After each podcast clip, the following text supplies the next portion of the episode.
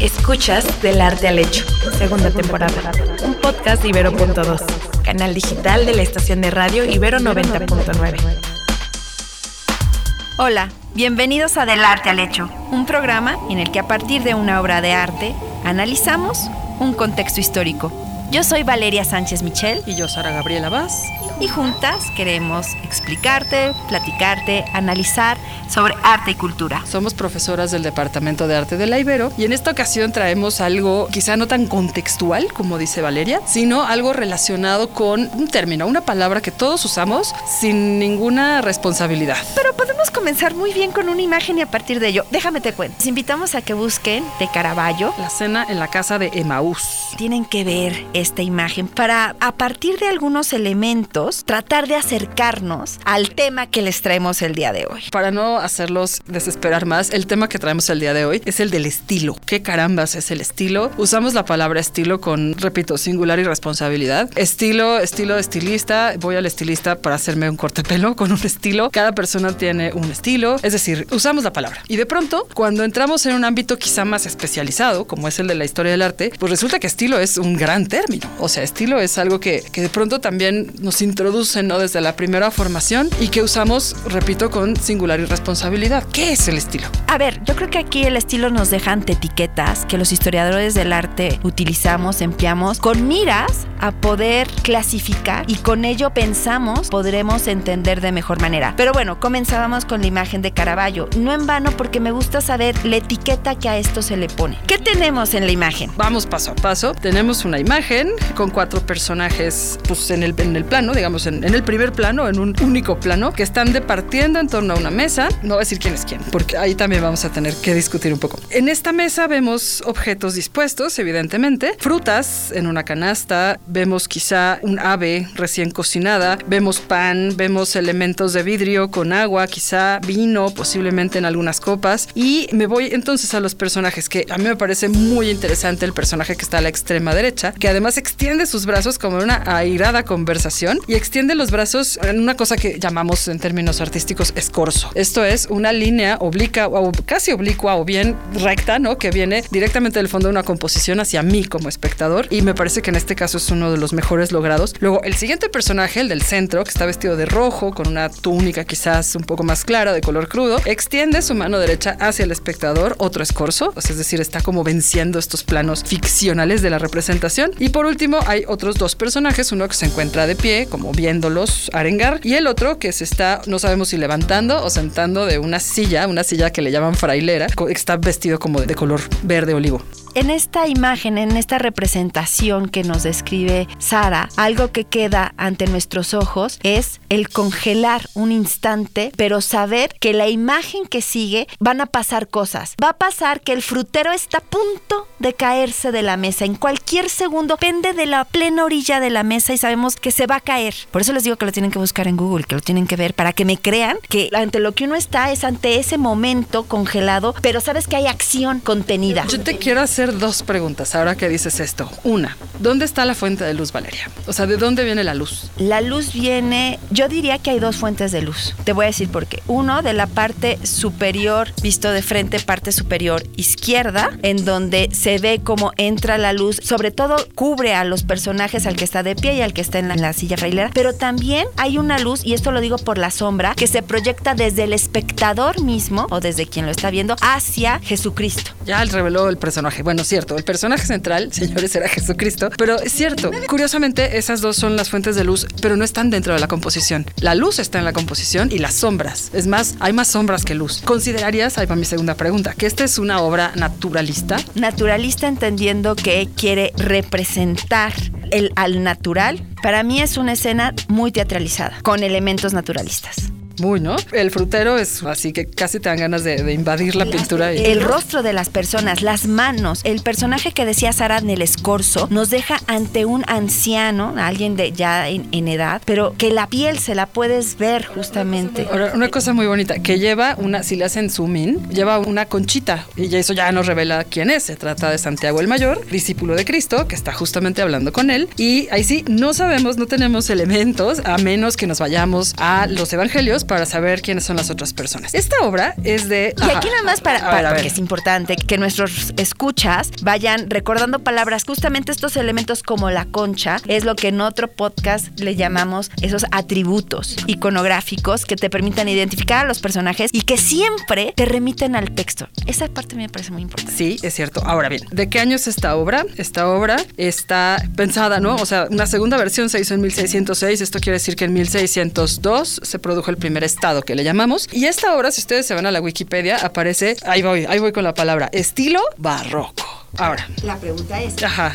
Ahora, la pregunta es, ¿por qué se le ha puesto en ese saco al que llamamos barroco? Y tenemos sacos en la historia del arte, saco del barroco, el saco del renacimiento, el saco del romanticismo. Hay varios sacos. Yo, más que sacos, esta analogía la uso mucho en pláticas, en clases, en conferencias. Me imagínense un archivero gigantesco, gigantesco, así una pared cubierta de un archivero tipo de 1970, edificio de gobierno. Sí, o sea, esa flojera produce el archivero cuando uno lo ve. Con miles, miles, miles de cajones larguísimos, ¿no? Así, tú, tú, tú, tú. Cada cajón tiene una etiqueta y esa etiqueta es renacimiento, a lo mejor hay subetiquetas, alto renacimiento, a lo mejor hay unas entreetiquetas, manierismo, luego está barroco, luego, ¿no? Y así nos vamos, romanticismo. Me gusta más tu, analogía de cambio mi saco por tu archivero porque efectivamente lo que luego hacemos es agarrar esas obras de arte y tratarlas de acomodar dentro de estos archiveros a partir de esas primeras etiquetas. Exacto. El, el problema, a ver, las etiquetas nos funcionan igualito que los archiveros, o sea, me dejan entender una producción y decir, ah, la pongo acá y me da tranquilidad porque está bien guardada, porque sé dónde voy a ir a buscarla. Es decir, funcionan con fines pedagógicos. Y ya. aquí es que nos dejas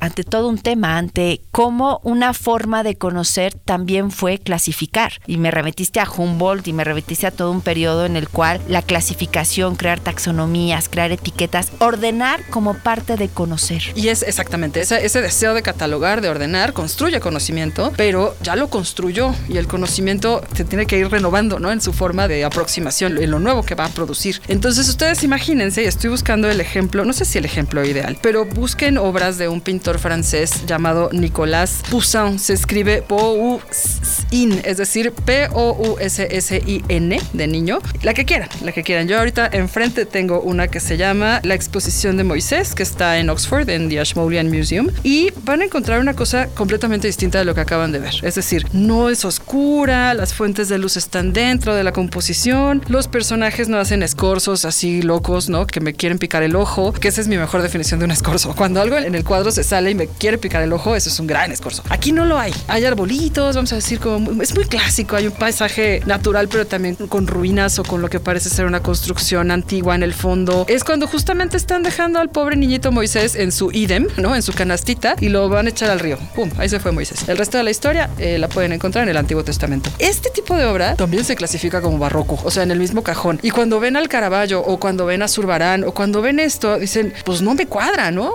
O sea, como que no es lo mismo. Y que nos lleva a pensar, ¿por qué tendrían que ser lo mismo? ¿O qué ganamos en que sean lo mismo al momento de conocer? ¿Qué nos permite conocer? Es decir, ¿qué nos aporta a la interpretación de estas piezas el haberlas puesto en el mismo archivero? Aquí, si me permiten, yo me quiero salir de las obras tantito para hacer como una aproximación quizá más terminológica. Hay muchísimo, pero muchísimo escrito sobre el estilo, tanto que, bueno, no, no abarca, no, no podríamos abarcar toda una vida leer, para leer todo sobre el estilo. Pero bueno, el estilo es una convención.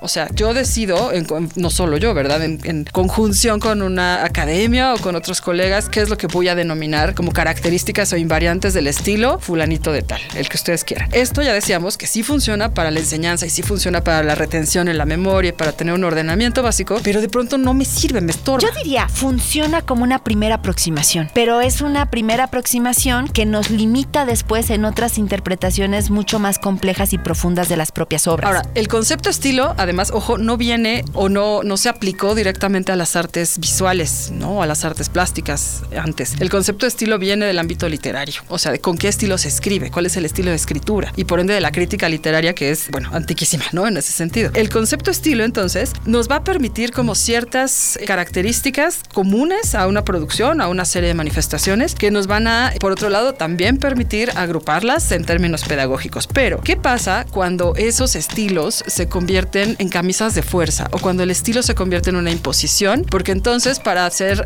un artista académico tengo que pintar conforme a ciertas convenciones. O cuando en realidad solo nos limitamos a reconocer las obras dentro de ese estilo. Que es muy reduccionista, ¿no? Es una visión como muy, sí, a lo mejor me sirve, es un punto de partida como lo dices, es inicial, pero no me va a responder pues nada, ¿no? Dice una autora de tantas que escribe sobre estilo, se refiere a categorías del arte occidental o en todo caso del oriental antiguo conocido por los europeos y tiene la consideración de un valor superior.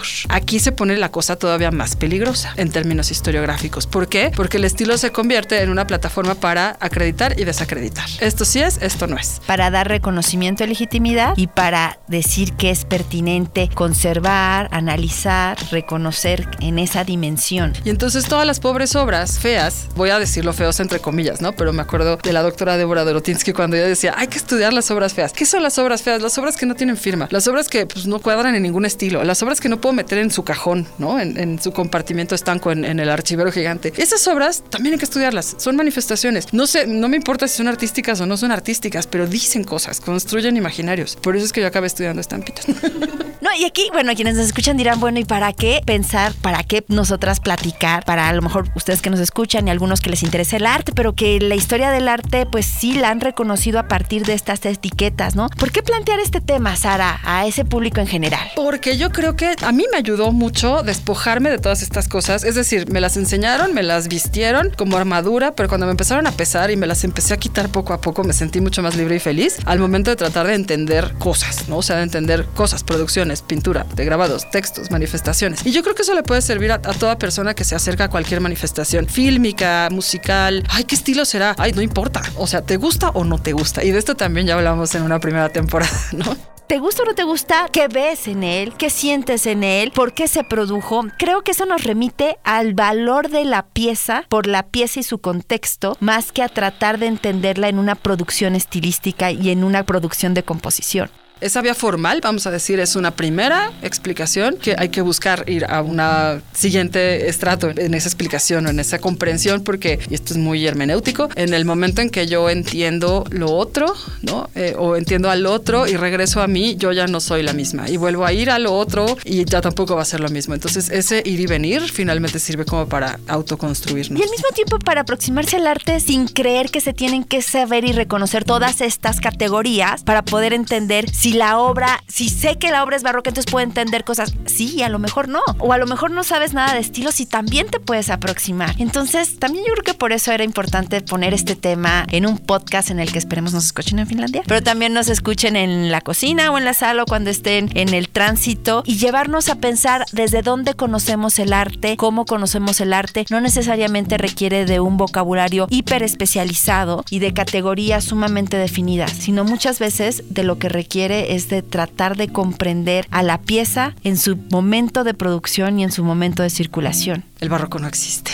El barroco es un término. Creo que Sara se murió por decir eso. No, o sea, mucha gente lo dice, lo dice la doctora eh, Paula Mus, lo dice mucha gente, ¿no? Y eso también entre, entre pares, vamos a decir, entre gente que nos dedicamos o nos pretendimos dedicar a este periodo, es como pretexto para una batalla campal, porque hay quienes dicen, no, el barroco es un estilo histórico. Está muy bien que lo piensen. Yo pienso particularmente que, que ya las categorías me estorban para analizar, ¿no? Y decía barroco, Sara, porque empezamos con la obra de Caravaggio y quizás es un estilo en donde lo que tenemos es una categoría como que se ha tratado de identificar con muchas eh, cosas, casi como un checklist, ¿no? De si es eh, claroscuro, si tiene movimiento, si guarda. Hay muchas cosas con las que se busca asociar y al mismo tiempo, como tú lo hablabas hace rato, podemos tener otras piezas que contraponen eso y que se siguen poniendo en la misma etiqueta. Ya me hiciste reír muchísimo porque seguro han visto en redes sociales, ya prometo terminar, este como para identificación de cuadros, ¿no? Ponen un Van Eyck, el matrimonio Arnolfini, y dice, si todos se parecen a Vladimir Putin, es Van Eyck. Este, si todos tienen, perdón, unas pompas enormes, es Rembrandt. Si todos tienen, o sea, exacto, es eso, es reduccionista. Claro, te sirve para identificar, sí, feliz Navidad, ¿no? O sea, ya, pero hay que ir más allá. Y Caravaggio, sin ser barroco o siendo barroco